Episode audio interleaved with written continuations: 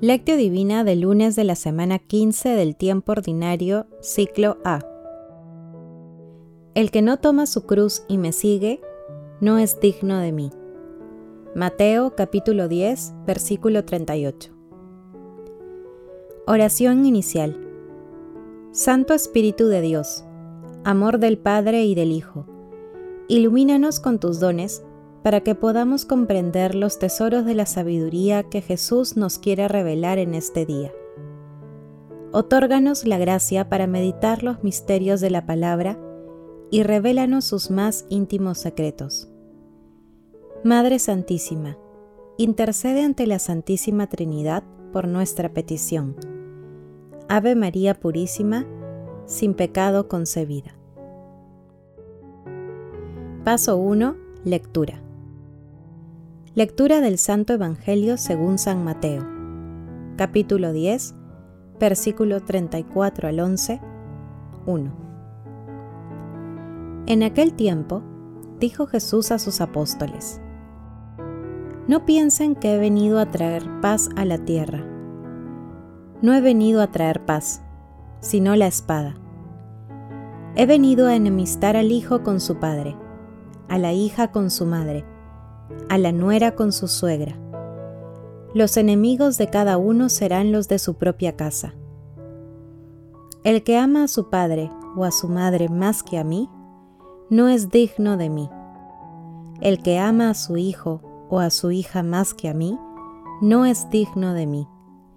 Y el que no toma su cruz y me sigue, no es digno de mí. El que trate de salvar su vida, la perderá y el que pierda su vida por mí, la encontrará. El que los recibe a ustedes, me recibe a mí. Y el que me recibe a mí, recibe al que me ha enviado. El que recibe a un profeta, porque es profeta, tendrá recompensa de profeta. El que recibe a un justo porque es justo, tendrá recompensa de justo. El que dé de beber aunque sea un vaso de agua fresca, a uno de estos pequeños, solo porque es mi discípulo, en verdad les digo, que no quedará sin recompensa. Cuando Jesús acabó de dar instrucciones a sus doce discípulos, partió de allí para enseñar y predicar por aquellas ciudades. Palabra de Dios, Gloria a ti, Señor Jesús. El pasaje evangélico de hoy narra la última parte del discurso apostólico de Jesús, ubicado en el capítulo 10 y que hemos meditado los últimos días.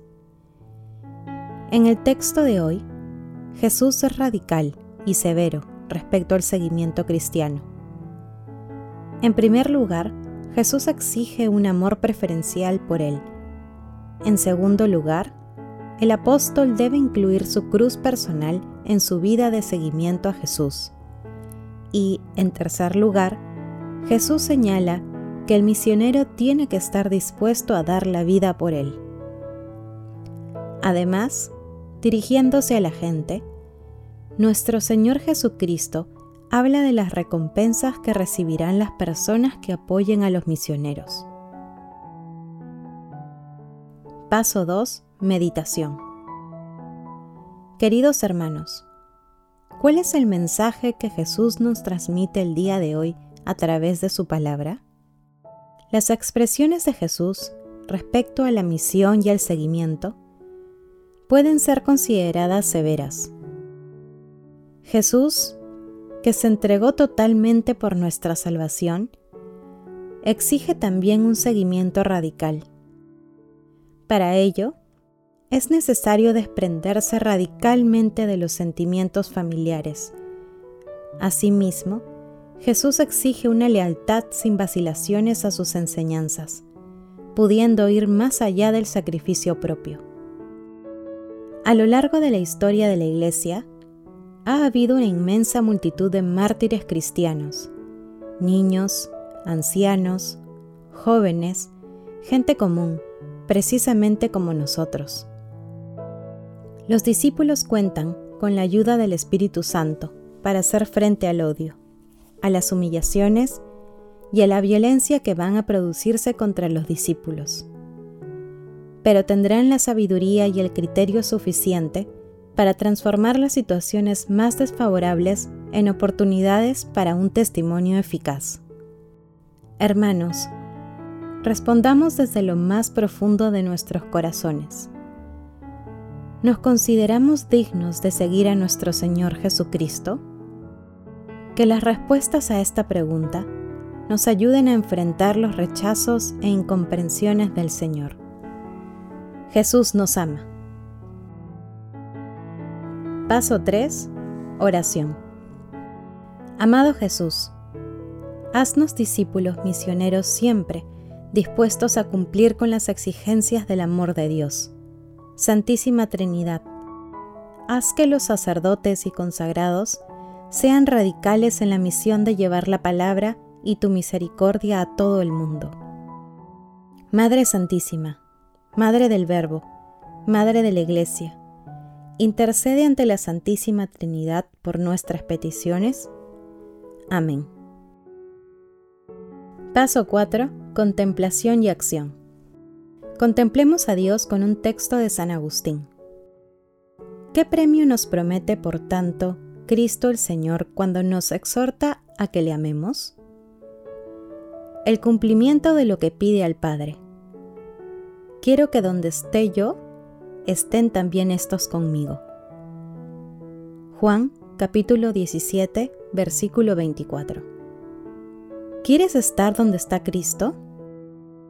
Ama a Cristo y con ese peso te arrastrará al lugar donde se halla Cristo. Y esa realidad que arrebata hacia arriba no te dejará caer al fondo. No busques otros dispositivos para subir. No circunda, pues, el murmullo de inicuos amores. Por doquier solicitan y retienen al que quiere volar. Por doquier las cosas visibles como que nos fuerzan a que las amemos. Hermoso es el mundo. Nos acaricia con la variedad de su variopinta hermosura. No es posible contar cuántas cosas sugieren cada día el amor ilícito y cuán simple es el amor con que se supera tanta variedad. Para superar los muchos amores, necesitamos uno solo. Uno solo bueno contra todos los malos, porque la unidad supera la variedad y la caridad a la apetencia indebida. Pensamos poder decir, una sola cosa he pedido al Señor. Salmo 26, 4. Digámoslo ya Digámoslo si podemos, como podamos, cuanto podamos. Que cada cual vea, pues, lo feliz que es el corazón que dice en su interior. Una sola cosa he pedido al Señor, esa buscaré. Salmo 26.4. ¿Cuál es? ¿Habla de una sola cosa o de una única petición? ¿Cuál es? habitar en la casa del Señor todos los días de mi vida y contemplar el deleite que procura el Señor. Salmo 26, 4. Esta es la única cosa, pero qué buena. Compara sus quilates con los de otras muchas. Si ya estás saboreando algo, si ya buscas algo de ella, si conoces lo que es arder en santo deseo de ella, compara sus quilates con el de otras muchas. Trae la balanza de la justicia, pone en un platillo el oro, la plata, las piedras preciosas, los cargos públicos, las dignidades, el poder, la nobleza, las alabanzas humanas. ¿Cuándo acabaré de mencionar todo? Pon todo el mundo. Mira, si puedes colocar en los platillos de la balanza esas dos realidades, todo el mundo y el creador del mundo, mira, si cabe contemplarlos juntos. ¿Qué me dice el oro? Ámame. ¿Pero qué me dice Dios? Me serviré de ti y me serviré de tal modo que no me retengas y me separes de ti. Cualquier otra cosa que me diga, ámame, es una criatura yo amo al Creador. Bueno es lo que hizo, pero cuánto mejor es quien lo hizo. Aún no veo la hermosura del Creador, sino la ínfima hermosura de las criaturas. Creo lo que no veo, creyendo lo amo, y amándolo lo veo. Callen, pues, los atractivos de las cosas perecederas. Calle la voz del oro y de la plata. Calle el brillo de las joyas. Calle por fin el encanto de esta luz. Calle todo. Tengo una voz más clara a la que seguir, que me mueve más, que me excita más, que me enciende en mayor ardor. No escucho el estrépito de las cosas terrenas. ¿Qué diré? Calle el oro, calle la plata, calle todo lo demás de este mundo. Hermanos, pidamos al Espíritu Santo la fuerza para tomar la decisión de seguir a Jesús en medio de todas las amenazas de las que somos objeto. Glorifiquemos a Dios con nuestras vidas. Oración final.